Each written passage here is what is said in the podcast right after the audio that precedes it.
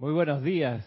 Dios los bendice a cada uno. Gracias por estar con nosotros en sintonía de esta clase Cántaro de Confort de los sábados, que se transmite los sábados por Serapis Bay Radio y Televisión, por YouTube también. Mi nombre es Ramiro Aybar. Les doy en serio la bienvenida y en serio de nuevo las gracias por estar aquí presentes y también por estar conectados a esta clase o por escucharla o verla en diferido. Para cada uno, pues en realidad que las bendiciones de Dios se, dejen caer como una cascada de paz en cada uno. Quiero que comencemos esta clase hoy, que hoy es 19 de enero, 19 de enero de este año 2019, que comencemos esta clase eh, con un par de, anuncios antes de, de, arrancar con una, una ah, oración que quiero hacer, pero los anuncios son los siguientes. Primer anuncio es que puede que no sepas, puede que sí sepas, lo aprovecho de repetir aquí, ya que está el micrófono abierto, están ya disponibles para envío inmediato estos dos nuevos libros. Son, aquí hay una barra brava que dice que estudiante sensato de la luz. O sea, no es una, sé que es feo que día tiene que, en serio, loco, porque si uno no tiene, que lo estaba hablando en la clase antes, uno no tiene la conexión con el Cristo, no la aprende a hacer no vas para ningún lado, tú puedes hacer todos los ceremoniales y todas las cosas que quieras, pero si tú no tienes eso, no avanzaste, no, hiciste en la encarnación lo que viniste a hacer, y es una bendición poder tener en dos libros, tú puedes decir, yo me voy a comprar los 100 libros y yo lo busco, me parece súper chévere, pero una persona que está entrando en la enseñanza, o alguien que quiere enseñar, tenerlo en dos volúmenes, una cosa tan preciada como es que yo tengo cinco años jodiendo a Ramiro para que haga esos libros o lo que sea, gracias Padre es vital. Por favor, ténganlo y ténganlo siempre con ustedes. Bueno, gracias Cristian, gracias. Es que coincido contigo. Esta es la esencia acerca del Santo Ser Crístico en esta compilación que se llama El Santo Ser Crístico, enseñanza acerca del Hijo Unigénito, que está en dos volúmenes. Eh, ¿Qué les puedo decir? Bien lo, lo, dice Cristian, que tú puedes navegar los, los 118 libros y está bien, no hay problema, lo puedes hacer, pero la manera rápida de ir directo al conocimiento es a través de las compilaciones. Compilaciones que Jorge Carrizo nos enseñó a hacer cuando él estaba aquí todavía en la encarnación y él hizo las compilaciones de los diarios del Puente de la Libertad. Hubo compilaciones que él tradujo del inglés como tales. Por ejemplo, eh, el libro de la vida, que es una compilación, el libro Electrones, el libro de los maestros del control de los elementos. También son distintos libros que en inglés ya eran compilaciones. Jorge agarró y los tradujo y los publicó a través de Serapis Bay Editores. Y luego, cuando le tocó o él se, se, puso a la tarea de traducir los diarios del Puente de la Libertad, para los que no sepan, los diarios del Puente de la Libertad era una, publicación mensual y cada maestro ascendido, cada chohan, daba su aporte y su columna, por decirlo así, en ese, en ese en ese diario mensual. Y él aportaba cada, cada Chohan su perspectiva acerca de un solo tema. Y al mes siguiente, de nuevo los Chohan, el Mahachohan y algún otro ser cósmico también daba su perspectiva de otro tema. Y así se fueron por nueve años publicándose mensualmente The Bridge to Freedom Journal, la publicación mensual del Puente de la Libertad. Lo que hizo Jorge fue agarrar ese contenido en inglés entero y escoger por maestro la enseñanza. Y estuvo entonces creo que le tomó como siete años, agarrar todo ese contenido en inglés y, empezar a publicar por maestro lo que se publicaba por mes. Y así podemos tener nosotros en un solo libro lo que el amado Maestro Ascendido, o en dos, Maestro Ascendido, el Moria, dio a través del Puente de la Libertad. Y tenemos Diario del Puente de la Libertad, el Moria, volumen 1 y volumen 2. Y así con el Arcángel Miguel y la Señora Fe, Gautama y Maitreya, Sanat Kumara, Serapis Bay, que ellos, como les digo, a través de los nueve años del Puente de la Libertad original en inglés, hablaban una vez al mes y se publicaba una vez al mes su, enseñanza. Jorge agarró eso y lo publicó junto todo, lo de un maestro tras otro, cada uno de los chojanes. Entonces tenemos ahí, como bien dice Cristian, una ruta más, quizás más intensa, de abordar de manera concentrada una sola conciencia, en ese caso la de los maestros. Luego, vino la, oportunidad acá de hacer las soluciones divinas, que son estos libros chiquititos, en en réplica de otro librito chiquitito que siempre nos ha acompañado, que se llama Meditaciones Diarias, que también es una compilación original del inglés que Jorge tradujo y publicó como tal.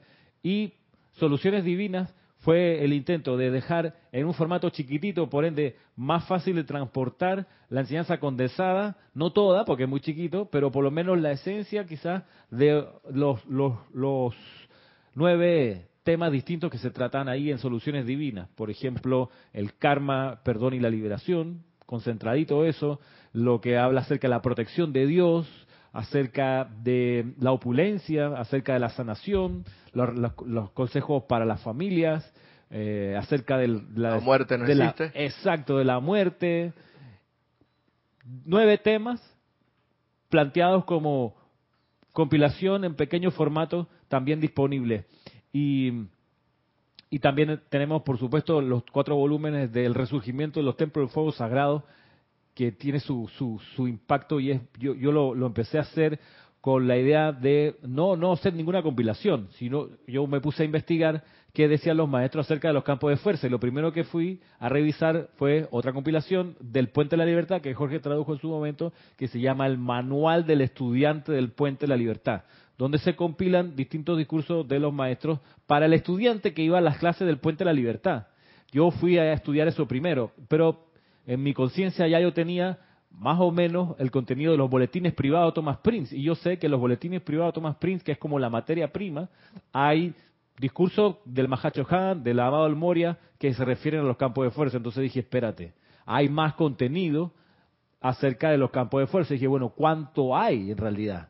Entonces me puse a revisar todo, desde la actividad Yo Soy hasta el Puente de la Libertad, y resulta que, chuleta, si lo fue si lo íbamos ordenando, resulta salieron los cuatro volúmenes, que no hay repeticiones, sino que es de nuevo agarrar las 10.000 páginas de los maestros y ordenarlas en base al tema de los campos de fuerza. Y los que lo han podido revisar y estudiar, puede que concluyan conmigo que ahí se hace un punto muy especial, que en realidad la conciencia acerca de los campos de fuerza que dio para algo así como 50 clases, aquí nada más conmigo, es un, es un, un énfasis y una óptica genial, que tú dices, espérate, que los maestros cuentan con esto, cuentan con que los estudiantes captemos que la idea es que se constituya en campo de fuerza y, luego uno se pregunta cómo yo puedo contribuir a eso, que es parte del desarrollo.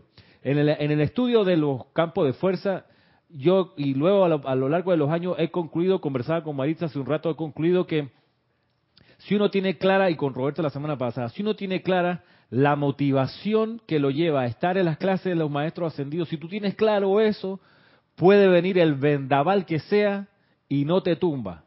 Puede venir el terremoto, el maremoto que, se te, que te envíen, que te autogeneres como sea y no te tumba. Te conviertes de roble en palmera. De roble en palmera, exacto. El mal viene a mí y no tiene dónde asirse. Exacto, y la palmera acá aguanta los huracanes porque es capaz de doblarse, porque está clarita cuáles son sus raíces. Y está bien afincada allí. ¿Y cuáles son las raíces de uno? Acá como estudiante de, lo, de la enseñanza de los maestros ascendidos, yo lo puedo hoy resumir en tres, tres grandes razones. La primera, alcanzar la ascensión, es decir, la liberación de la rueda de nacimiento y muerte. Y en esa, en esa búsqueda de esa liberación, ayudar a la vida que yo contacte a lograr una liberación similar. ¿Dime? No, sí, que esto a veces y que, ah, no, que lograr la ascensión, porque también no es solamente, a veces dice, bueno, pensar en los demás y los maestros ascendidos saben que todo es con los demás y, no tiene, pero pero a veces hay que pensar en uno mismo también, Y uno también quiere salirse de la mm. rueda del karma. Claro. Entonces, es pensar en uno y también en los demás. Ama, a los demás como te amas a ti mismo. Exacto. Entonces, si eso es lo que quieres para ti. Honestamente. Honestamente, ven acá. yo, quiero liberarme. y no es egoísta, por el contrario. si, es egoísta, si ya entonces nada más lo quieres para ti, por, por ti, y, y, y, toda la información, el conocimiento y la experiencia que has adquirido, solo la guardas para ti y no la compartes. Ahí sí hay, sí hay una dificultad. Claro. No hay una renuncia propiamente Pero si, es, si lo deseas para ti y para los demás, bienvenido sea. Exacto. Primera motivación, para estar en la enseñanza de los maestros ascendidos, para acudir a las clases, para acudir a los ceremoniales, para aplicar la enseñanza, es que uno tiene ese motivo adentro, esa razón. ¿Sabe qué? Quiero lograr mi liberación de la rueda de nacimiento y muerte.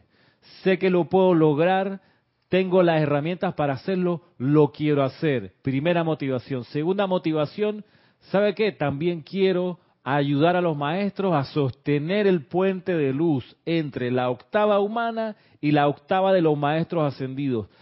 Mientras no haya nadie tirando el puente, es decir, poniendo la atención, haciendo los llamados, no hay chance, no hay manera en que las bendiciones de arriba lleguen a la atmósfera baja de la Tierra. No hay manera. Se necesita el puente. Se, fueron a huelga. Ah, no hay mediador. indefinida. Huelga indefinida. No avanza. No avanza. Los empresarios por allá, los dueños capital que no quieren mezclarse con la chusma y acá la chusma que no quiere reunirse con los...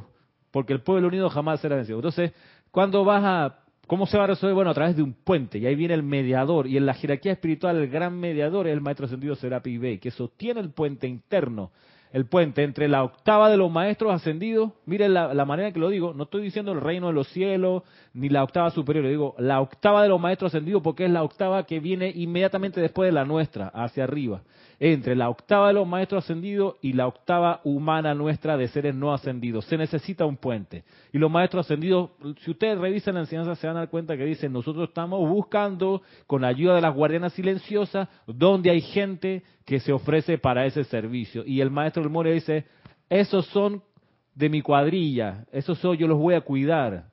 Yo los voy a proteger, dice el maestro Moria, sí, porque ellos hacen algo que es vital, que nosotros acá en la octava de los maestros sentidos no podemos hacer.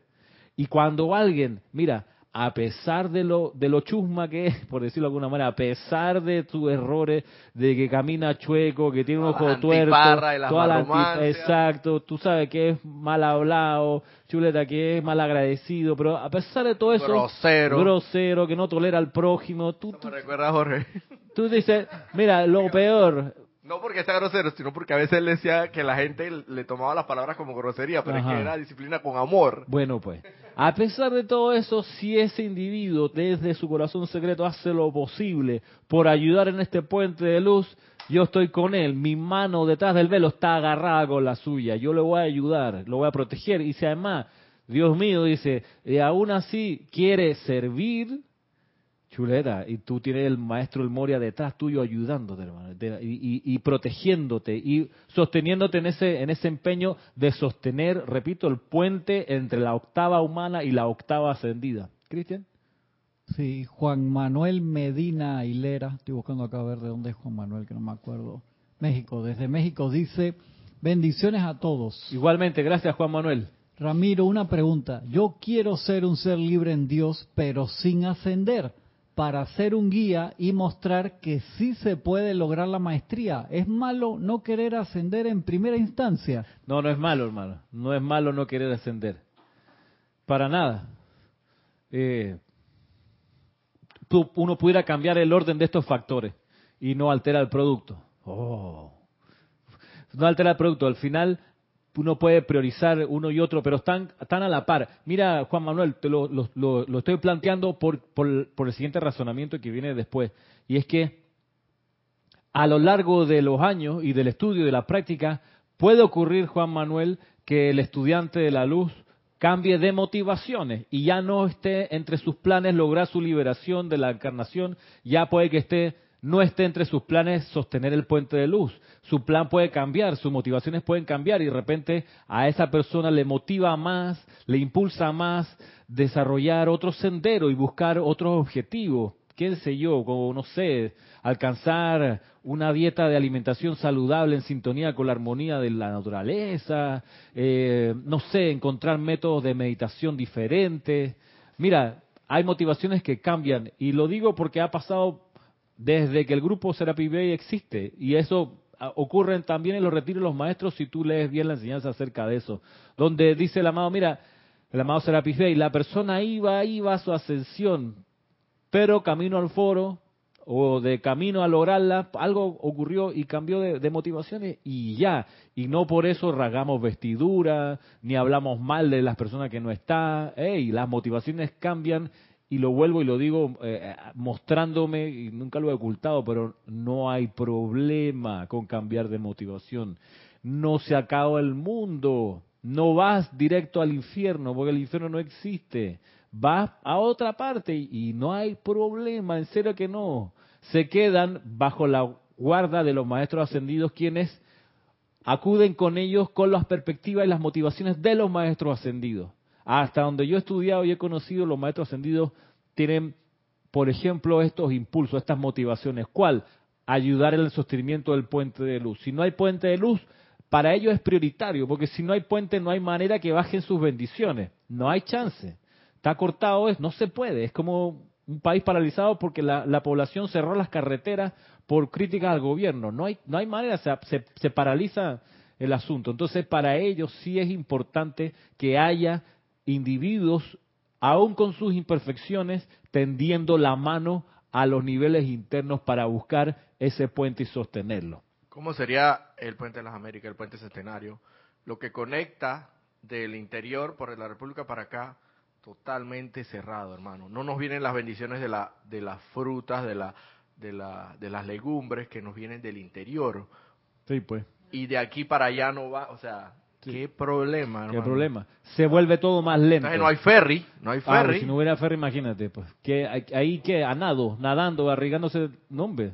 Es un problema, por eso los puentes son tan importantes, aquí abajo como hacia, hacia arriba los niveles internos. Entonces, a mí me motiva, ese es mi motivo para estar acá, para permanecer aquí desde hace bastante o un tiempo atrás, en estas clases y en estas actividades en pos de la, la victoria de mi ascensión, la liberación de la encarnación. Segundo, ayudar a los maestros a sostener ese puente de luz con todas mis marrumancias y mis problemas y mis situaciones. A pesar de eso, sostenerlo y una tercera motivación, y es que la enseñanza de los maestros ascendidos, que está publicada, esté disponible para el que la quiera buscar, la que la quiera encontrar, y además que ese que la venga a buscar pueda ser educado para que luego sea la generación que nos reemplace o que me reemplace. Esa es mi motivación procurar que los libros de la editorial Serapis Bay de Panamá estén disponibles. Mira que no estoy hablando ni de mercadearlo, ni de mandarlos de regalo, que estén disponibles, como pasó en estos días, como pasa a menudo, que la gente viene acá a la sede de Serapis, aquí en Parque Lefebvre, a comprar libros, hermano, y se los lleva feliz. Hay gente que, como pasó en estos días, que el estudiante vive en otro país, pero tiene un pariente que viene a Panamá, le pide el favor al pariente que estando en Panamá, llame acá a la sede y de acá se le lleva al hotel o a donde sea el encuentro y, se, y, de eso se trata, que la enseñanza esté disponible. Que esté ahora que tú vas para España. Bueno, ahora que voy para España, gracias Roberto, a fines de febrero, les vuelvo a tirar el guante para el que quiera le puedo llevar un libro, o dos, o tres, no sé, háblense con Kira, rayoblanco.com. Le dice, mira, yo quiero esta lista aprovechando de que Ramiro viene. miren que pagué extra para tener chance de tener eh, equipaje abajo, que son como 80 dólares más, más del boleto, porque están con la política de reducir peso por el gasto de combustible, no sé qué, y te están dejando solo tener la maletita de mano que va arriba. Entonces nosotros viajamos tres, Giselle, mi esposa, Alejandra y yo, y no íbamos a tener una maleta grande como para tirar lo que no te, lo que no te, no te van a quitar en la aduana, porque en la aduana te quitan desodorante, perfume, qué sé yo, eh, máquina de afeitar. Si uno lo lleva en la maletita chiquita arriba, en el avión, en la cabina, no te permiten subir eso, tienes que dejarlo acá. Entonces la opción es que tú viajes casi, casi como con lo que tienes puesto, para llegando allá, por supuesto, compres toda esa vuelta, compres el desodorante, etcétera. Esa es parte del, de la mecánica. Para evitar eso, la gracia es tener chance de una maleta abajo en la barriga del avión. Bueno, pero para poder tener esa maleta abajo tienes que pagar 80 dólares más, 80, 80 dólares más por la... En fin, yo hice ese gasto, vamos a hacerlo, no importa. Y no porque la gente me vaya a pedir libros, sino porque, ¿sabe qué? Necesitamos tener en una maleta por lo menos abajo estas cosas, es ropa, hay que llevar ropa de invierno porque ya es mitad de, o saliendo ya del invierno, acá usamos así camisitas muy delgadas, necesitamos ropa, pero no vamos a ir en el avión arriba abrigado porque te va, nos vamos a derretir. Entonces, en fin, cosas prácticas de los viajes. Pero bueno, ya que voy para España, alguien quiere hacer un pedido que no sean tres toneladas de libros, fantástico. Se le puede hacer el favor. Y si alguien quiere irse a tomar un café conmigo, con Giselle y conversar de la enseñanza de los maestros, aprovechen. O quieren que les dé un taller, aprovechen. Tengo los días y el tiempo contado, pero con mucho gusto lo hago. ¿Por qué? Porque eso me motiva. Esto está en mi corazón amo esto, lo quiero hacer. Si no va nadie, si nadie le interesa, si nadie, nadie quiere el libro ni quiere hablar conmigo, no importa, no hay problema, lo seguiré haciendo. Y lo haré acá, pues, no hay problema. Entonces, ahí están las tres motivaciones. Sostener el puente de luz. ¿Cómo se sostiene? Con las oraciones, con las invocaciones, con los cantos, con la atención puesta en los maestros ascendidos. La ascensión en la luz, ¿cómo se logra? Pues purificando el cuaternario inferior, dejando al Cristo actuar.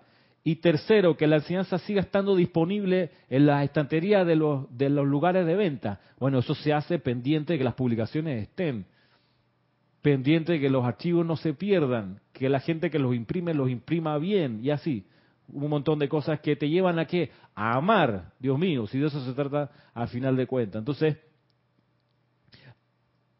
mañana tenemos una oportunidad, mañana domingo, una oportunidad de tender ese puente hasta el templo de la purificación del arcángel Zadkiel sobre Cuba, en un hecho para nosotros inédito, que es que vamos a realizar la transmisión de la llama de esa llama y hacerla flamear y circular por los retiros de los maestros ascendidos y por los grupos que estén en sintonía conectados y avisando que van a estar en sintonía. La actividad para nosotros, hora local de Panamá, comienza a las nueve en punto de la mañana, si bien la transmisión va a comenzar por lo menos media hora antes.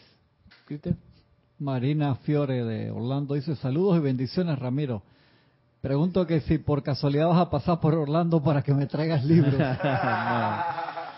gracias Marina, pero no, no, el vuelo es directo por Iberia, que al final compensando, porque vimos otras opciones como... No te vas de vuelta con el Papa, ¿no? No, no, no, no, el Papa que viene la próxima semana por acá, Papa Francisco, que no es Francisco del Patio, es otro Papa. Se va por Iberia, se va por Iberia. El Francisco de Papa un profesor en estos días en la universidad dijo, sí, porque el machismo del, cristianismo arraigado tanto tiempo, bueno, pues la cosa, a, propósito del derecho de familia, estaba hablando de él, y yo me tuve que aguantar y no, no, iba a decir el chiste, pero mejor no lo digo porque el chiste, de, el chiste siguiente, que es que, exacto, que, que por qué, claro, porque el papa solo puede ser un varón, no puede ser mujer, porque si fuese mujer no, se, no sería su santidad el papa, sino su santidad la mama. Y no, no, no. Eso, puede eh, arderle a alguien. Así que oh, me lo aguanté. Se lo voy a contar a un compañero en el pasillo a la salida, pero tampoco, no.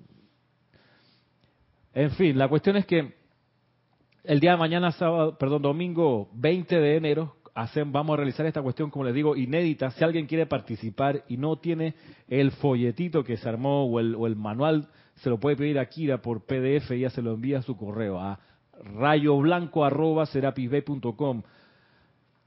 Es una actividad para los que no conozcan que dura algo así como hora y veinte y está hecha para replicar lo que el señor Mahacho Han acerca de la transmisión de la llama, donde se combinan cantos, decretos, respiración rítmica, visualizaciones, todo concentrado con un objetivo, que es que las radiaciones, el poder del templo de Zadkiel, que ardía en Atlántida, ese poder inmenso de transmutación, vuelva otra vez a caminar la Tierra, otra vez permee la atmósfera en la que estamos, como la solución permanente a, todas las causas de discordia que hay en nuestras ciudades, en nuestros continentes, en la atmósfera aquí. La orden de Zadkiel era legendaria por su poder de transmutación y los sacerdotes de la orden de Zadkiel han vuelto a encarnar desde mucho tiempo, pero a partir del año 50, ustedes buscan ahí un discurso del arcángel Zadkiel donde dice, la orden de Zadkiel cabalga de nuevo, estamos de vuelta aquí para reproducir la gloria que tuvimos en la Atlántida, donde se manifestaba en los altares visible la llama violeta transmutadora y purificadora.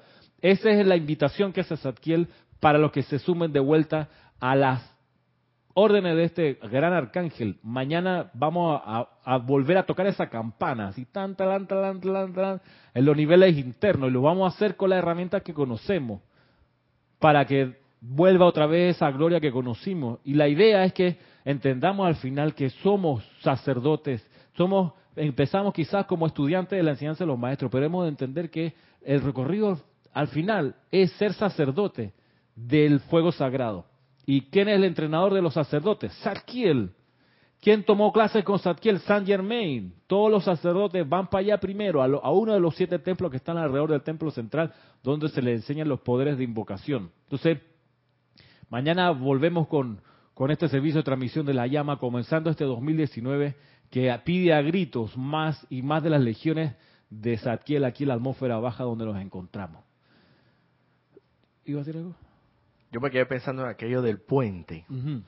Y yo, eh, en mi, quizás estoy locurando, pero no creo, tengo algo, me lo dice en el corazón, de que el puente, de, hecho, ya están los puentes, pero está la línea, la línea está como un solo carril. Exacto. O sea, está delgadita. Solamente puede haber una vía, quizás o sea, como en cualquier un puente... Como el puente de Gamboa. Que, Exacto, solamente. Tienes que esperar entonces que el, guardia de tránsito o la persona que está del otro lado indique que ahora se puede, o la señal, ahora se puede. Y entonces no están, las, bendiciones no están eh, virtiéndose constante e ininterrumpidamente, sino que hay una interrupción todavía porque solamente hay, hay una sola vía de ida y de vuelta. Entonces lo que nos corresponde a nosotros es no solamente fortalecerlo, sino ampliar la ampliación de esa vía para que, para que las bendiciones fluyan con mayor continuidad y más diafanamente. O sea, entonces, recibir por lo menos mañana de lo que te refieres. Yo sé, estoy seguro que el puente ya existe entre, entre el templo del amado Arcángel Saquiel en Cuba y sus bendiciones se vierten hacia donde tengan que ser vertidas, pero es necesario no solamente fortalecer esas, esa, esos pilares que aguantan ese, ese puente, sino ampliarlo. Entonces, en la ampliación es lo, que nos corresponde a nosotros, como obreros, obreros, obreros del, del, sacerdocio del fuego sagrado. Sí, obrero, punto. Eh, eh, mediante las invocaciones, los cantos, poniendo la atención donde debe ser. Eh, seguro que ellos van a tener, la, se le, le vamos a dar la materia prima necesaria para que ellos los materiales de construcción que requieren para que ellos vayan poniendo más, más bloques. Aquí faltan más bloques, pero le damos los bloques o la, o el material de construcción necesario, las vigas, lo que se requiera, mediante las invocaciones, las adoraciones, que, se, que es la energía que ellos requieren para ir fortaleciendo eso y nosotros también al mismo tiempo y ampliando la vía. Sin que se nos suba lo humo a la cabeza, sin mirar por sobre el hombro a los que no hagan estas actividades. Recordemos la, la enseñanza que se vierte a través de DC Comics con el personaje de Superman. Superman es un superhéroe.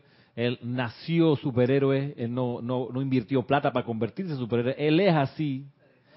Y se disfraza de Clark Kent, de un sencillo reportero, ni siquiera editorial, ni siquiera eh, página de investigación. No, reportero, papá. Una libretita así chiquitita, muy sencillo, pero tiene adentro lo que está aquí, lo que está aquí. Exacto. Exacto. Increíble.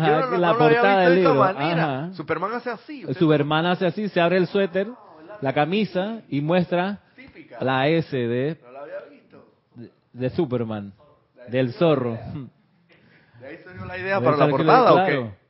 Esto, exacto, andamos por la vida en nuestro, en nuestro atuendo sencillo, sin ínfulas, pero espérate que aquí adentro tengo el fuego sagrado, la llama triple del corazón. Y el disfraz de, de, Clark Kent es hasta medio, por así decirlo, disculpen el francés, medio hasta de pendejo. Sí, no, sí, es bien Como, como nerds, nerds. bien, y pasa desapercibido. Tanto así que la misma eh, Luisa Lane. Luisa Lane ni le hace caso, ni, le voltea. Pero cuando ve a Superman, ah, ahora sí. sí. ahora que veo que Pero tiene... el disfraz es tan bueno, la humildad que emana.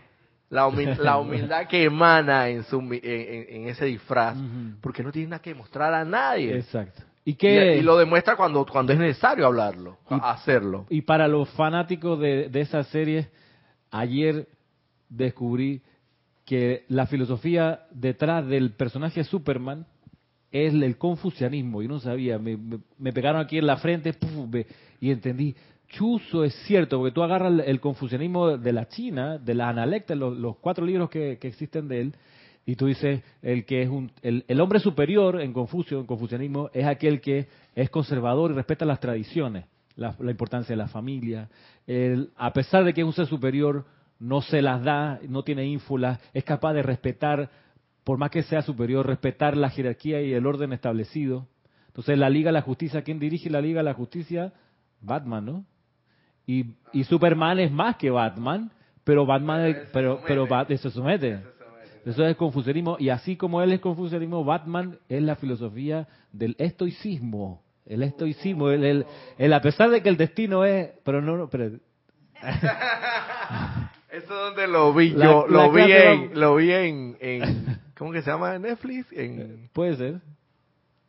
No es este, ¿cómo que se llama? En YouTube, en, no sé. No, pero el maestro, el profesor, famoso este español, producción española de Netflix, que todos vimos aquí, casi la mayoría. ah, no, de, de Merlí, Merlí. No, no, habla del confucianismo. Habla, del estoicismo y del confucianismo, sí es cierto. Sí, sí. Pero no menciona a los superhéroes, es, una derivación. Ah, Pero bueno, vamos a, a comenzar la clase, ya antes que siga avanzando, porque quería yo, para comenzar, que, que nos centráramos unos, unos minutos en el corazón, en la llama triple para hacer esta adoración del Maestro Ascendido San Germain, que está aquí en el libro de invocaciones, adoraciones y decretos. Estas adoraciones de San Germain están originalmente publicadas en, en, en pláticas del Yo Soy y en instrucción de un Maestro Ascendido, donde él comenzaba los discursos con una adoración y la cerraba con otra. Y lo cerraba con otra. Y, ese contenido de esas adoraciones es la que está volcado acá en un capítulo de este libro y les voy a pedir pues sí que pongan su atención en la llama del corazón.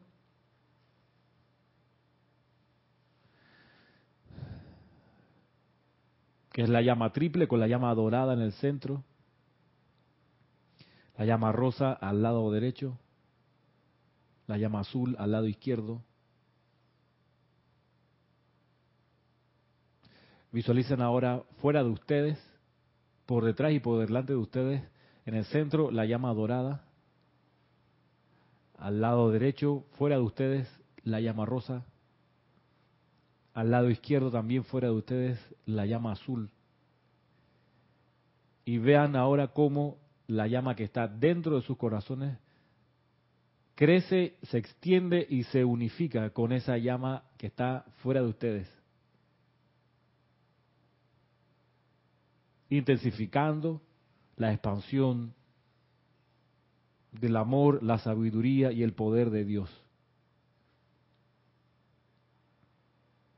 Oh magna presencia, muy profunda es nuestra gratitud, porque tú eres la única presencia e inteligencia que actúa. Enséñale a cada uno de los estudiantes a mantener ese amor, paz y armonía en su propia conciencia porque sólo allí puede darse tu perfección. Enséñale a lo externo a calmarse, a estar en paz y sereno en su actividad, ya que ante nosotros tenemos toda la eternidad. Estamos agradecidos y satisfechos.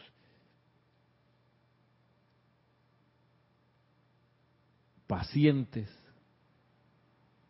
hasta que la plenitud de ese magno yo soy se manifieste. Glorifiquen a estos amados, oh grandes maestros ascendidos de luz, amor y sabiduría, en especial la amada Madre María, Madre de Jesús. Glorifica a estos estudiantes, envuélvelos en tu maravilloso manto de paz, amor y luz, revístelos con tu manto, amada Madre María, protégelos y manténlos tan cerca de tu abrazo que ningún pensamiento humano pueda entrar a estropear la belleza y perfección del maravilloso esplendor que tú eres. Amada presencia de Dios en cada uno, amada Madre María, glorifica a cada uno en esa luz, expandiendo y llenando el cuerpo con su energía pura y poderosa valor, confianza y perfección. Glorifica a cada uno con esa perfección que trasciende todos los conceptos humanos y libera a todos en belleza, perfección y servicio a la luz. Gracias por responder este llamado.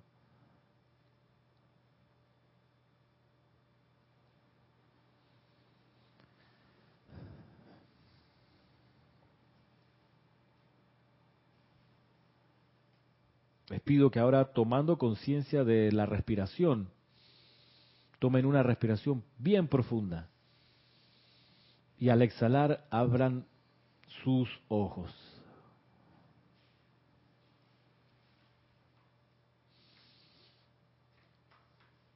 Y vamos a continuar nuestro estudio de este libro del Santo Secrístico con... Ah, gracias, me van a leer aquí, leer aquí en voz alta los conectados. Tenemos a María Correa desde Anorí, Colombia, Valentina de la Vega Montero desde Madrid, España, Víctor Asmat, Buenos Aires, Argentina, Teresa Peñarte desde Islas Canarias, Esteban Derito de La Plata, Argentina, Consuelo Barrera desde Nueva York, Liz Sordia, Guadalajara, México, Marina Fiore, Orlando, Estados Unidos, Leticia López desde Dallas, Texas, y acá en YouTube tenemos también Flor Eugenia Narciso desde Cabo Rojo, Puerto Rico, Olivia Magaña desde... ¿Dónde está Olivia ahora? En no, en Guadalajara. La ciudad de los vientos. La ciudad de los vientos, ¿cuál es? Chicago. Ah, desde Chicago. Juan Manuel Medina desde México, Verónica Olivo desde Bahía Blanca, Argentina, Brenda Barrios, no me puso de dónde, y Juan Manuel Medina que ya había ya lo había puesto. ¿Quién más me queda aquí? Van Elizabeth, no me puso desde dónde. Silvia tampoco, a Guadalajara, México, Silvia Corp desde Guadalajara, México, y Laura Graciela desde Guadalajara, México. A propósito de, los conectados de México, gracias por, a todos, ¿verdad? Gracias por su conexión y por reportar sintonía y mostrar que están aquí. Eh, ¿Qué pasó? ¿No? Ah, justo entró. Eh, María Coronado desde ah. Nueva York. Ah, María Coronado. Bueno, gracias a todos. Oigan, a propósito, no sé, probablemente ustedes saben, pero la próxima semana viene a Panamá el Papa Francisco. Viene el miércoles creo que aterriza y aquí hay toda una expectación y es interesante cómo se han hecho preparativos, la ciudad han hecho ya pues unos planes para cortar calles y permitir pues a los feligreses y peregrinos que vienen, peregrinos que vienen pues disfrutar de la jornada mundial de la juventud. Se esperan así como 700 mil personas más o menos, que para nosotros es bastante, ¿verdad? Es bastante. Ah, se aumenta un tercio. Sí, para nosotros es, muy impactante porque no hay, no, ha habido nunca antes una llegada tan grande de gente venida de afuera. Entonces, para el grupo es también una oportunidad de, invocar bendiciones para, para estos peregrinos para que cuando regresen a sus países se lleven algo más de luz. Pero interesante a propósito de México, que en estos días vi un, un reporte de que creo que es la próxima semana o comenzando febrero, que va a empezar un peregrinaje en la India donde es parte de algo que ocurre con cierta regularidad, que es que bajan desde la montaña un montón de yogis, van a bañarse a, donde confluyen dos ríos sagrados, entonces como parte de su ceremonia, su purificación, entonces la, información decía que se esperaba más o menos que bajaran una cifra como de 200 mil yogis y gurús que están por ahí, y detrás de ellos, a la semana siguiente, se le van a sumar todos sus seguidores, sus feligreses, los que entonces, está, espérate, están esperando que lleguen al final, en el, en el, clímax de todo el evento, 120 millones, 120, yo no lo podía creer, pero volví a leer varias veces, no puede, 120 millones, ponían una, una gráfica de todas las que ponían de, de, cuántos estadios Maracaná son, llenarían algo como así como 65 estadios Maracaná juntos. Entonces, el carne palito vender ahí. Oye, sí, hombre. Entonces, la, población de México creo que son como 108 millones por ahí. Es más que la población de México moviéndose al festival este que tienen, tienen allá en la India. Pero bien, volviendo acá, vamos al, adentro de nosotros. Vamos a conocer la explicación que da el Maestro Ascendido Jesús acerca del santo secrítico. Estamos viendo el primer capítulo de esta compilación que lleva por título una pregunta. ¿Quién es el Cristo interno? Y el amado Jesús, el Maestro Ascendido Jesús, responde lo siguiente. Dice así, se les ha enseñado que su cuerpo mental superior es el Cristo. En mi cuerpo físico yo fui Jesús, el ser físico. Mi cuerpo mental superior era el Cristo que yo esperaba alcanzar. Y cuando fui puesto en la tumba, fui envuelto en su majestad, en su presencia y en su poder. Cuando salí de la misma, yo era mi cuerpo mental superior en acción. Luego, el día de la ascensión, me convertí en Jesucristo ascendido. Al haber entrado a esa gran presencia, mi propio poderoso yo soy, con toda la autoridad y poder sobre toda sustancia y energía en este planeta. Eso es lo mismo que todos los demás maestros ascendidos hacen para llegar a ser ascendidos. Está hablando de un orden graduado de ascensión. Va de menos a más. El cuerpo físico se funde en el cuerpo mental superior o santo ser crístico. Y luego el santo ser crístico se funde en la presencia yo soy individualizada. Y es ahí que uno se convierte en ser ascendido. Miren entonces que la, proyección del santo ser crístico es algo temporal. Es mientras ocurre el viaje por la tierra. Y una vez que se gradúa, el santo ser crístico asume, sube y, logra la, unificación con la presencia yo soy. Es el caso, supongamos, de una firma de abogados o una empresa, una automotriz o un periódico, donde el dueño fundador tiene un hijo o varios y los pone, él sabe que en algún momento esos hijos van a ocupar la gerencia general, pero él lo manda a que aprenda el negocio desde la entrada y en la firma de abogado lo convierte en pasante, que aquí en la jerga le dicen también los paseantes, porque los pasantes se dedican a pasear, irónicamente, ¿no? Pero se dedican a ir de juzgado en juzgado, moviendo, haciendo los trámites y conociendo a todas las secretarias. También se llama amanuense, creo que. Amanuense, es una manera más distinguida de referirse a ellos, amanuenses, que conocen, pues, todo el recorrido, digamos, de a pie. Se conocen las calles, la hora en que abren y cierran los juzgados, pero allá arriba, la junta directiva de la firma no está en ese día a día. Él está allá arriba están pendientes de ver cómo se resuelven los casos, cómo consiguen nuevos clientes, cómo ofrecen sus servicios. Pero un sabio, un, un, dueño sabio de una firma o de una empresa le enseña a su hijo a conocer desde abajo, desde, desde la puerta en adelante, a subir y bajar ascensores, a pasar calor y demás, o frío. Y llega un momento en que, claro, si lo ve con capacidades, lo asciende y le pone un escritorio pero todavía no vas arriba a la gerencia general. No, no, no, te falta bastante por aprender. Y en ese escritorio aprende con otros iguales, ya un poco más de, responsabilidad, y ya cuando logra ser maestro sobre eso, algún día lo nombran arriba como socio de la firma, como gerente de algún departamento importante. Y si un día el viejo, el papá, el fundador, desencarna, pues ya el hijo ha tenido la experiencia y la conciencia y puede sin problemas tomar las riendas del negocio y entonces ahí donde uno ve la unificación de la conciencia entre ese santo ser crístico y el, y el padre fundador del, de la actividad. Entonces podremos entender que el cuerpo físico ahí es el pasante, la amanuense.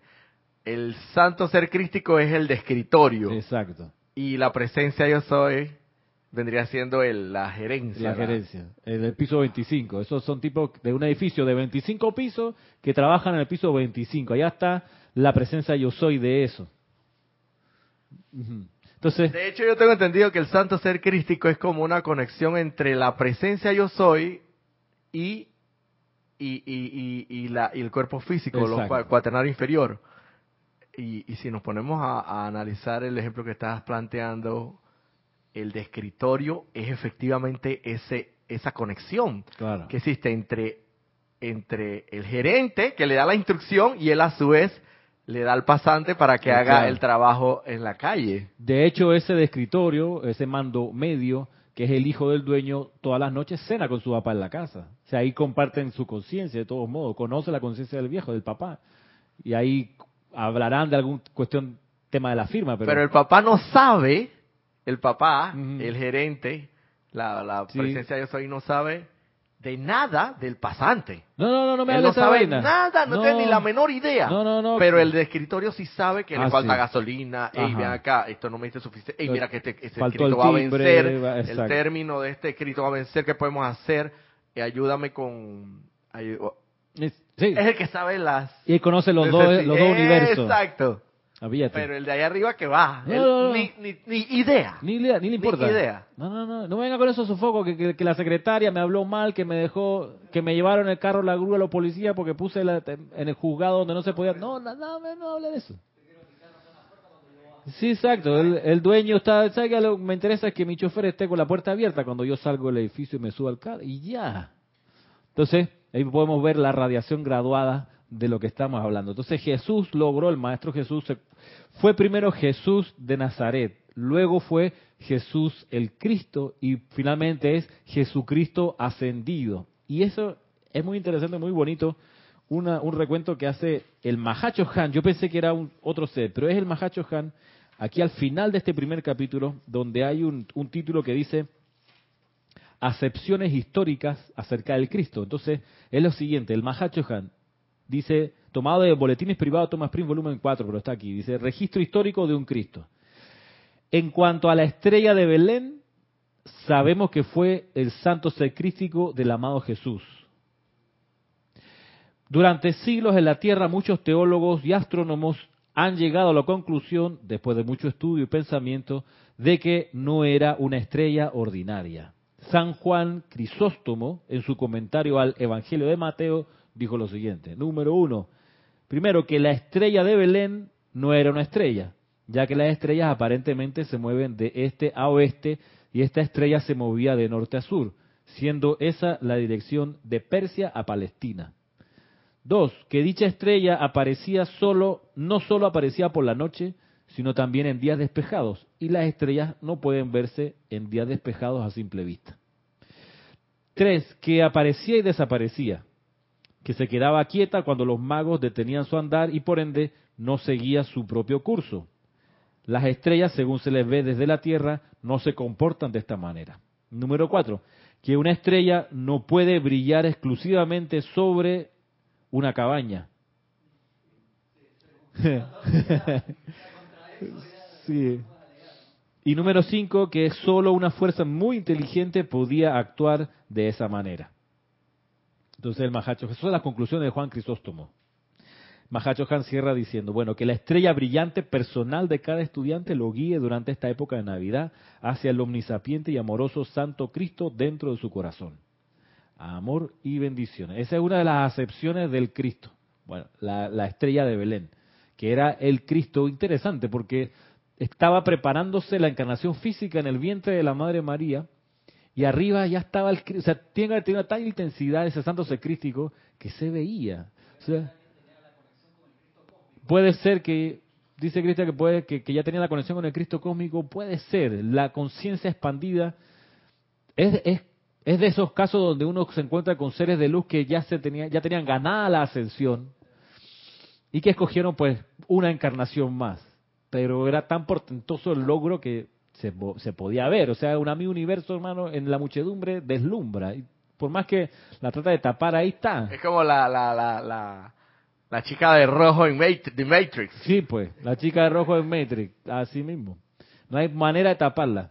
De que no, que no se vea. No, no hay chance. O sea, es a nivel, a, a ese nivel. Entonces, ¿quién quita que cuando tengamos nosotros la vista despejada y el ojo de Dios todo, todo avisor plenamente actuando, podamos ver cerca de las maternidades, ese poco de luz ahí arriba de los santos seres de que están esperando que nazca el bebé. Sí, que se va a poder fotografiar, dicen los maestros, exacto. Así que la búsqueda de ovni de naves interestelares, ¿quién quita que es un grupo de santos seres crísticos o un santo ser crístico que está encarnando en un lugar y que la gente lo ve y que recorre rutas distintas a la de la estrella? Pero bueno, esa es una acepción que les quería mencionar y está aquí, aquí en este libro. Yo lo, último que quería, a propósito de esto, y, me, perdona si, si puede parecer reiterativo, pero quisiera leerles y aquí compartir con ustedes una descripción detallada de el santo secrístico dado por la actividad yo soy. Para para que, nada, profundizar en nuestra comprensión acerca de eso. Dice lo siguiente, y vamos a mirar vamos a tener en cuenta en nuestra mente la lámina de la presencia, que es la que tengo aquí atrás de mi espalda, pero que también está disponible en el sitio web nuestro, serapisbay.com. Tú puedes buscar ahí imágenes de la lámina y si no, pues en muchos de nuestros libros está, está publicada una fotografía. Voy a hacer, leerles aquí la descripción detallada. Dice así. El cuerpo electrónico de la magna presencia yo soy proyecta desde sí el cuerpo mental superior no ilustrado en la lámina. Este cuerpo habita en el cuerpo causal, el Cristo interno, habita en el cuerpo causal, o puede descender y mezclarse dentro de la estructura física, porque es el foco de la inteligencia divina, cualidades y poderes del individuo que gobiernan la intensidad de la luz a ser descargada a través del cuerpo físico para algún logro en particular. ¿Ve? Es el hijo del dueño. Él tiene, dice acá, la inteligencia divina, cualidades y poderes del individuo. El tipo, eh, incluso hay, hay dueños de, de empresas y de grandes emporios que le ponen su nombre al hijo. Entonces se llama, que se Ramiro Aybar. Y a su hijo mayor le pone Ramiro Aybar Márquez, supongamos. Entonces ya la gente lo conoce como no solo el hijo del dueño, sino Ramiro II o Junior. Pero tiene por qué, porque tiene hasta el nombre, tiene todos los atributos del padre. Bien. Pero dice que el cuerpo mental superior o santo secrístico habita en el cuerpo causal o puede descender y mezclarse dentro de la estructura física. Porque es el hijo del dueño, porque es el foco de la inteligencia divina, cualidades y poderes del individuo. Dice luego. También se habla de este como el ángel guardián, mente crística o Cristo interno. El cuerpo mental superior es el ser al que la Biblia se refiere como el Hijo unigénito de Dios, porque ese cuerpo contiene todas las facultades y conciencia intelectual, miren, conciencia intelectual de la magna presencia yo soy, mas no aceptará ninguna imperfección dentro de sí. El Cristo. Tiene la capacidad de escudriñar las imperfecciones de la humanidad y ver lo que se requiere para cambiarlas a perfección. Ese es el ser que atrae desde el cuerpo electrónico el poder para lograr el cambio en el mundo físico. Y es ahí donde eh, entra a conciencia la enseñanza de la amada Palas Atenea, donde te dice, la maestría consiste en ver la imperfección y no permitir que la rebelión, el odio, el resentimiento y la depresión se agiten en tu mundo emocional sino decir, eso no es verdad e invocar a que la verdad se manifieste allí. Eso es lo que hace el santo ser crístico. Lo que hace la personalidad es, cuando ve la imperfección, dejar, permitir que sus sentimientos se agiten la rebelión, el resentimiento, el odio y la depresión y la injusticia, toda hasta, exacto, rebelión aún hasta la injusticia. Todo eso ahí te, da, te da luces para discernir quién está actuando, si es el Cristo o es la personalidad. Si tú ves la imperfección y te produce depresión, tristeza, eso no es el Cristo, porque Cristo dice aquí, lo vuelvo a leer, tiene la capacidad de escudriñar las imperfecciones de la humanidad y ve lo que se requiere para cambiarlas a perfección. Ese es el típico caso que cuando tú vas a, a un hospital o ves en las calles a un mendigo y te provoca depresión, pues porque dices, ¿cómo? Pero no lo puedo ayudar. ¿Qué, ¿Qué, no haría yo por poder ayudarlo y poderlo hacer salir de, de, de esa situación, de esa condición? Entonces te, te deprimes. Pero, ah, no, la autolástima. Bueno, es otra cosa, pero como está eh, el término específico que habla la Ampalas tenía depresión. Si eres un ser sensible a esas cosas, te puede, te puede ser permeado con la depresión. Claro. Pero entonces ahí está. ¿Qué prefiero, la depresión o, ver más allá y ver que a pesar de esas circunstancias aparentemente adversas que está atravesando, hay una hay un bien de Dios ahí. Un bien, porque la voluntad de Dios es el bien, y decretarlo y, saber que es un ser de luz en su corazón, que es tan poderoso como lo eres tú en tu corazón y bueno, tantas cosas. Ver la perfección allí, invocar la verdad en esa situación, para que se te devele y traspases esa muralla de, la carne, que no es un asunto fácil, pero hay que, por eso se, por eso se habla de que hay que ir entrenando en todo esto, practicando la presencia de Dios yo soy. Otra cosa que quería preguntar, bueno, ¿Será que el individuo cuando viene, antes de venir a la Tierra, hace también esta solicitud de pasar quizás por esa situación en la que a nosotros no, los que no, o sea, cuando lo vemos nos deprimimos por ver esa situación y no vemos la perfección. O sea, hay personas que viendo, yo veo un mendigo o alguien que está por la calle como un indigente y digo, ¿será que esa persona pidió pasar por esto para probarlo y a su vez también salir de, esto algún día. Entonces, ahí donde yo creo que cuando nosotros vemos esto es cuando nosotros podemos, podemos invocar, o eso es una oportunidad de ver a esa persona allí, o ese ser, e invocar la perfección para él y también para nosotros para verlo, no de la manera que lo estamos viendo allá tirado o lo que sea, sino más bien que haya ese cambio. Y yo digo, bueno, ¿será que también nosotros como estudiantes de la luz, cuando aprendemos esto, podemos eh, ayudar en ese aspecto para entonces mejorar ese aspecto que estamos viendo. Claro. Sí, en esa, en esta misma línea de pensamiento, rapidito una acotación.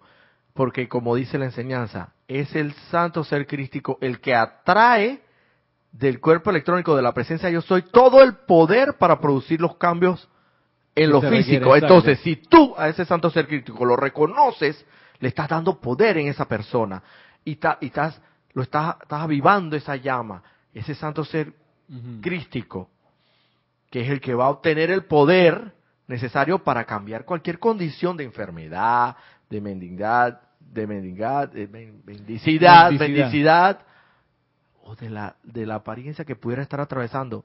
Estás infundiéndole un, un, un poder adicional que quizás necesitaba para salir o tener cierto grado de confort en un momento determinado. No sé, quién sabe, lo que fuese, pero obtener la bendición. Acabe. Gracias Roberto y gracias Maritza. Sí, tenemos nuevos reportes de sintonía. Tenemos a Francisco Ortiz de Guerrero, México, a Graciela Barraza de Panamá y a Matías Sosa de La Plata, Argentina. Excelente, gracias por su reporte. gracias por, por la deferencia de decir que están ahí con su atención acá. Miren que, a propósito de lo que comentábamos recién, miren este, el caso siguiente y voy a hacer, trataré de ser breve. Ya comencé en, la licenciatura, licenciatura que estoy estudiando, que es Derecho y Ciencias Políticas, comencé en estos días la práctica en el consultorio jurídico gratuito de la universidad. Y entonces ahí llegan personas con casi ningún recurso económico a pedir ayuda, asistencia para que uno los represente. Y miren este caso brevemente, un señor que llega sin los dos brazos, ¿vale? mochados los dos, tiene un, tuvo un accidente y no tenía los dos brazos. ¿okay? Entonces, viene a pedir ayuda porque unos meses atrás se peleó con la esposa y la esposa lo denunció por maltrato. Y la policía fue y se lo llevó a él detenido a la estación y estuvo 48 horas ahí. Él dice, ¿cómo puedo maltratarla si ve que no tengo como... Ella dice que le tiré una, le tiré una silla, ¿cómo voy a hacerlo? Si... La cuestión es que la policía de algún modo le creyó a ella y aquí el procedimiento es que a veces por seguridad de la víctima, en realidad sí sacan al individuo de la vivienda para que no haya algo más grave. Entonces cuando él regresó, la señora había puesto una demanda que se llama de partición y venta judicial de bien común porque la casa en la que ellos vivían, una casa en que los dos aparecían como los dueños, ella no quiere tener más nada con él y ella dijo, bueno, quiero vender la propiedad, pero para eso, cuando no hay voluntad compartida entre los dos, eh, uno de los dueños puede ir a un juzgado y decir, ¿sabe qué? Quiero vender mi propiedad y quiero que usted, juez, fuerce al otro dueño a vender. Entonces se llama venta judicial. Entonces, él, fue a pedir ayuda porque él no quiere vender esa casa porque esa fue la, casa que él compró con la indemnización que le dieron por el accidente. Dice, si me venden esa casa, es mi, mi ahorro para... Entonces, ¿cómo hago? Entonces, cuando él me echaba el cuento de su situación, me acordaba un poco de estas cosas, de cómo uno enfrenta la imperfección sin permitir que la rebelión, ni el odio, ni el resentimiento, la depresión se agiten en ti, sino decir, esto no es verdad, amada presencia de Dios, soy, que se manifieste la verdad. Pues ah, vamos a ver, porque no es, no sea, me, encantó porque fue esa una de otras siete entrevistas que tuve con otras personas que fueron a pedir ayuda, todas así de truculentas, todas así de, de, de, de impresionantes. Esta es una de las que me acuerdo ahora. No, ahí no hay cosas así que no, que una boleta, como me liberó. No, ahí son en serio las cosas que, he visto hasta ahora, chévere. O sea, fuertes e impactantes porque te hablan de cómo se usa el libre albedrío cuando tú no conoces o no recuerdas las leyes que son. Entonces, y entre una cosa que me, impactó de la persona, si las dos, si los dos brazos, es que él decía que bueno, esto me mostraba así su moñoncito de esto me lo mandó el de arriba. Entonces, chuleta, yo tragué duro porque la cosa es que la voluntad de Dios es el bien y, Dios no te va a mandar algo así. Entonces, yo no, yo no podía instalarme a explicarle la clase de metafísica que correspondía.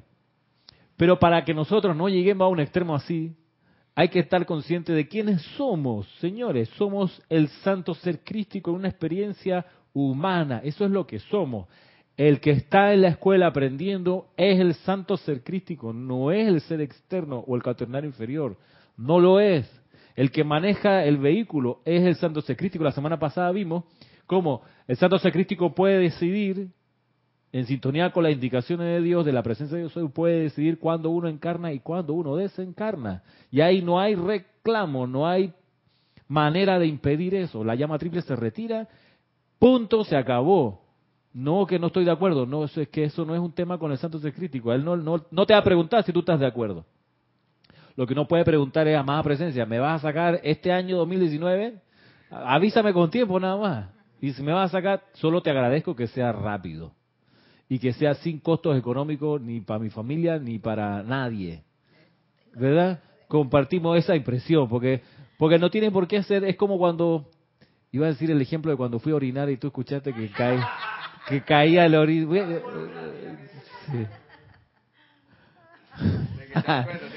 No, porque cuando uno tiene problemas de, para orinar, uno no puede orinar de manera continua. De hecho, los criterios para mostrar la salud de la orina es que el sea un flujo continuo, ¿no? Que claro, que no fue suspendiéndose, que de a chorrito, no, un chorro continuo, el, líquido claro. Eh, hay, hay otros dos elementos más que, que, aprendí el día que cuando fui a orinar salió rojo. Y dije, chuchi, ¿cuándo me cambié de sexo, hermano? Esto no puede ser la regla. Esto tengo un drama aquí. me pasó eso, Roberto. Estaba orinando con sangre. Fue hace un par de años atrás. Con sangre. Yo digo, vértebras. ¿Y esto? Y entonces llamé a mi papá y dije, hey, tienes una infección en la vejiga. Y esa infección tiene que haber ocurrido porque no has tomado agua suficiente.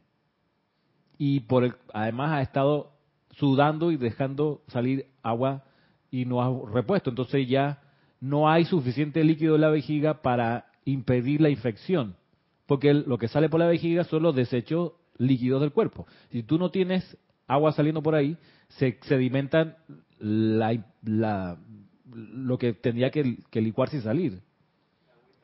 La agüita amarilla, que no tiene que ser amarilla, tiene que ser transparente con algún tonito de amarillo, pero si es amarillo chocolate o si es sangre, te, te está, se te está pudriendo, porque lo único que tiene adentro es de, de los desperdicios del cuerpo. Entonces, tienes que, me mandó unas cosas de fósforo, y no tenía idea, unas pastillas de fósforo que venden la, y el fósforo hace que se barre con toda la, los sedimentos eso, y eso te tomado como, no sé, tres días en volver a normalizarse tomando a la par mucha agua. Claro, cuando hacía hapkido, sudaba, sudaba, sudaba, sudaba, sudaba, sudaba, sudaba, y no reponía lo suficiente. Entonces, eso, ¿por qué estamos hablando de eso, hermano? Por Roberto, ¿qué fue lo que dijo Roberto? Ah, de la orina y de la salud. Ay, madre. De la cuando uno desencarna, que sea que sea pues natural, que sea breve, prístino y sin sin clave morse a la salida, que voy a desencarnar y no que sino que vamos de un solo tiro. Sin indecisiones de que espérate que me quiero despedir. No, ya, ya. Por eso vive tu día como si fuera el último. Pero uno puede preguntar, yo creo. Amada presencia, ¿me vas a sacar de la encarnación este año 2019 así con claridad? Y si te dice, si te dice, si te dice sí, bueno, ¿qué mes? ¿En serio para prepararse, hermano?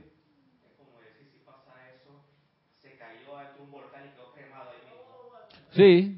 No le, no le produjo gastos a nadie. Bueno, como dice Francisco aquí, caerse dentro de un volcán y ya incinerado por el mismo. La posibilidad de que quede vivo ahí son muy remotas. Son muy remotas.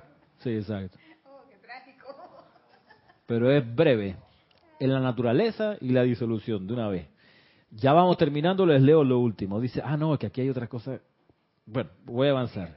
Dice, bueno, algo que quizás hemos escuchado otra vez. Se dice, el cuerpo mental superior es como un transformador reductor. Bueno, es un foco de la energía, la vida, las facultades y el poder de la magna presencia yo soy dentro de un cuerpo de sustancia que vibra a una tasa mucho más lenta que la del cuerpo electrónico, pero mucho más rápida que el cuerpo físico. Regula la intensidad de la energía utilizada en el cuerpo físico de acuerdo a sus diversas necesidades. ¿Sí? Porque es el hijo del dueño de la presencia yo soy. Por eso va más rápido que el cuerpo físico. Por eso el pasante, quizás el de la firma, que anda por la calle tramitando, es más lento probablemente en cosas, en, manera de pensar que el que está en el escritorio, que se conoce los códigos, que tiene las cosas en la punta de los dedos, que va resolviendo porque sabe con velocidad rápidamente encontrar la solución a los problemas. Bueno, sigue diciendo acá. Mira, esto es importante. Doquiera que el individuo se siente armonioso y piensa en actividades constructivas, el cuerpo mental superior puede descender y usualmente desciende y se mezcla con el cuerpo físico o de carne. Doquiera que han estado armoniosos y hayan mantenido esa actividad constructiva sostenida, el cuerpo mental superior ha entrado y es el pensamiento constructivo y sentimiento armonioso que ustedes experimentan cuando están en un estado en ese estado de conciencia. Cuando se tornan discordantes, ese cuerpo retrocede y se retira de lo físico y separa entre lo físico y el cuerpo electrónico. Es que mira, que es muy, muy, muy claro el ejemplo este de, de una firma o de una empresa, en serio. Porque muchas veces, ¿qué es lo que uno... Me acuerdo cuando yo trabajaba en el despacho de un ministro acá, que a veces tenía que hacer diligencias en el auto del ministerio, iba con el chofer. Mm, recuerdo que del chofer hablaba de un montón de trivialidades, por no decir tontería, trivialidades, y no paraba de hablar parte de la, como le decía a propósito de la amada Guanyin, parte de la educación es aprender a hacer silencio y estar en silencio. El silencio te va a ir subiendo en los pisos de ese edificio indefectiblemente la persona de la puerta que atiende ahí la entrada, la recepcionista o el señor que está allá afuera, él está pendiente del último cuento, del último bochinche, de mira lo que hizo el que vendía la lotería allá afuera, no que se llevaron en preso a los que están vendiendo buenería más allá, sí que la policía me dijo, no, que el tipo entró con una querida, mira lo que dice la cámara, están pendientes de eso. En cambio, el que ya entendió que si sigue en eso está perdiendo energía además, de oportunidad, el que entendió que lo pasaron a un, puesto más arriba en la jerarquía, en un cuarto refrigerado o más cómodo, sabe que el silencio ahí es más importante que estar pendiente del último bochinche. Y ni hablar de los arriba de la junta directiva. Ellos están, ni se enteran, y están en concentración velando porque el negocio funcione. Y el problema está cuando en el mundo humano el que lo han subido de la puerta a un despacho más adentro y que continúa con el bochinche y la intriga, tarde o temprano termina saliendo, hermano. Se va de allí, no aguanta. Y parte del secreto está en el cultivo del silencio y, recordemos de Guanyin, el donaire, la elegancia para enfrentar las cosas. Bien lo decía el, amado Almoria, una cuestión es ser honesto y otra cosa es ser indiscreto. Uno con la honestidad sumado a la elegancia aprende a ser discreto con las cosas. Tú te puedes saber un secreto muy importante, pero la discreción te llama a no develárselo a todo el mundo. Tú lo puedes, tú puedes decir, alguien que te ve afuera, te puede decir, oh, qué deshonesto que eres porque no dijiste lo que sabías. Pero es que la discreción y la sabiduría te va, te va a llevar a pensar y darte cuenta que no todo el mundo se tiene que enterar de esto grave que tú te sabes. Lo guarda con discreción y lo mides para entregarlo a quien sí le va a hacer sentido, a, para quien sí es importante el secreto. Pero ¿qué, qué, qué, ¿Qué sacaría yo con aquí ante ustedes volcar mi honestidad y develar un montón de cosas que a, la mayoría no le competen, no le interesan, sino para llamar a su curiosidad? Entonces uno en serio que aprende esa discreción. Por eso el santo sacrístico, una de sus cualidades es que es la inteligencia selectiva y discernidora. Y eso nos lleva a tener que desarrollar en nosotros esa inteligencia selectiva y discernidora. Bien lo decía Cristian al principio de la clase. Coño, si no aprendes esto, que es tu primer contacto con la divinidad, tu santo ser crítico, en la escalera hacia arriba, que es ser discreto, que es discernir, que es seleccionar el momento oportuno para decir las cosas, no hemos avanzado nada, hermano. La, de las primeras lecciones que hay que aprender aquí en la enseñanza de los maestros ascendidos es esta, discernir. Seleccionar el momento oportuno para cuando uno dice, hace, piensa o siente algo. Dime. ¿Va a decir algo? Echando un poquito para atrás. Por eso es que, por ello es que los maestros ascendidos nos, nos instan frecuentemente y reiteradamente a que mantengamos la armonía en nuestros sentimientos. Claro. Porque esa es la manera como el santo ser crítico puede, allí donde hay silencio, donde hay armonía en el pensamiento y en el sentimiento principalmente, porque obviamente tiene que haber en las dos, ¿no? Pero más, mucho más intenso en los sentimientos, porque ellos conocen que ahí es donde se desborda todo ese, ese, ese caballo que se desboca, por así decirlo. Entonces, no hay forma de que de tú puedas montar, ese jinete pueda montar ese caballo brioso, ese caballo salvaje.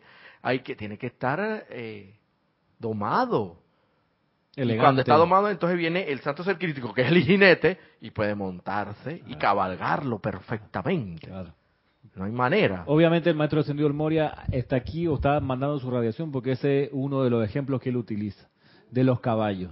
Y dice, porque él fue domador de caballos en alguna encarnación. Y dice, yo amo los caballos, me encanta esos caballos salvajes que con el crin, el viento y son, pero mucho más útil es un caballo educado. Y dice, no es que me refiera a ustedes como caballos, hago la aclaración, pero los cuatro cuerpos inferiores tienen esa condición y mucho más útil para la jerarquía es un ser controlado, armonioso, que se pueda dirigir. Vamos acá primero y después acá con Maritza. ¿Qué dice aquí? Tenemos una pregunta de María Fiore.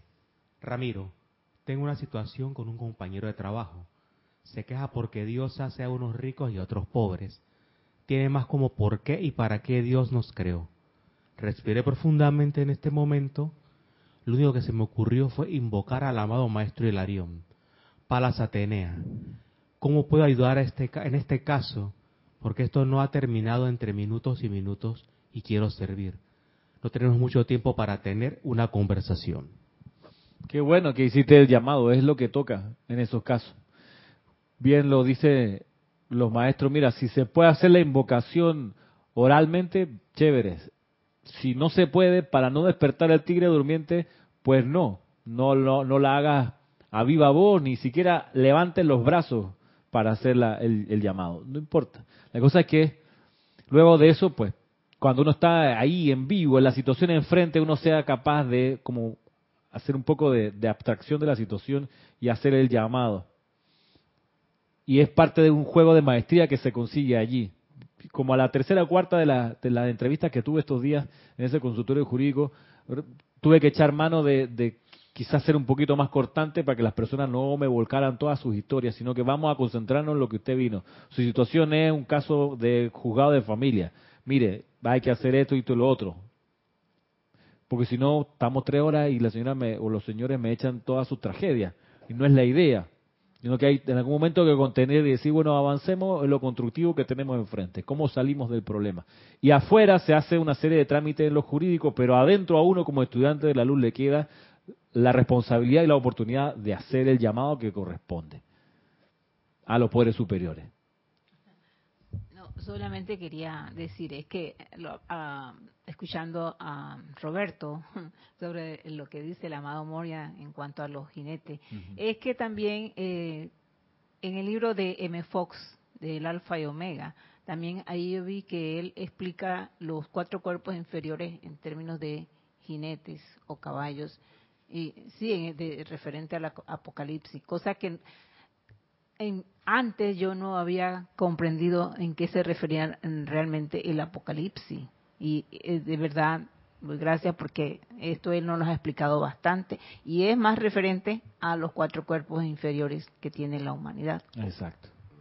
Muy bien. Gracias por su aporte.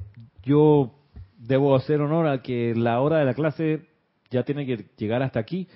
Hay otro elemento que quería adelantar con ustedes hoy, pero no hay problema con dejarlos para la próxima semana. Porque lo que quedaba, lo que queda de este, de este discurso hace un buen puente con lo que vimos la semana pasada y no hay, no hay problema con que lo hagamos la semana que viene, que va a ser fecha 28 de enero, ¿sí? no, no, espérate, si hoy es 19, 27 creo que eh, claro, miércoles. Ah, bien dicho. Claro, es probable que el próximo sábado tengamos algunos problemas para llegar por el tema de la Jornada Mundial de la Juventud. Dice Cristian que va a tener que venirse en bicicleta porque efectivamente varias calles importantes, esta es una ciudad chica, Panamá, y con un sistema de transporte muy curioso, de modo que es posible que no esté todo el personal para hacer la transmisión. Eh, de todos modos, se le avisará probablemente por, por alguna circular de correo electrónico en el evento de que no haya clase el próximo sábado. Lo que sí es que no va a haber clase transmitida miércoles, jueves y viernes. Sin embargo, sí, nosotros nos vamos a estar reuniendo los ceremoniales que van a ocurrir en las mañanas. En vez de hacerlos en la tarde, van a ocurrir las mañanas nueve y media de la mañana miércoles, jueves, viernes y ya sábado ceremonial normal de las ocho y media y domingo también normal de las nueve de la mañana. Pero eso es la próxima semana.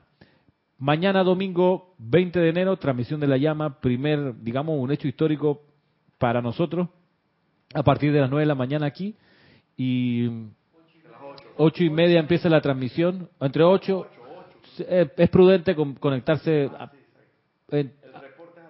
Ajá. Si quieres hacer reporte, pues a las 8 de la mañana, mañana, y ya pues la clase introductoria ocurrirá alrededor de las ocho y media, hora local de Panamá. A las 9 arrancamos con el encendido de las velas. Siendo esto así, les doy las gracias. Se levanta la sesión. Gracias.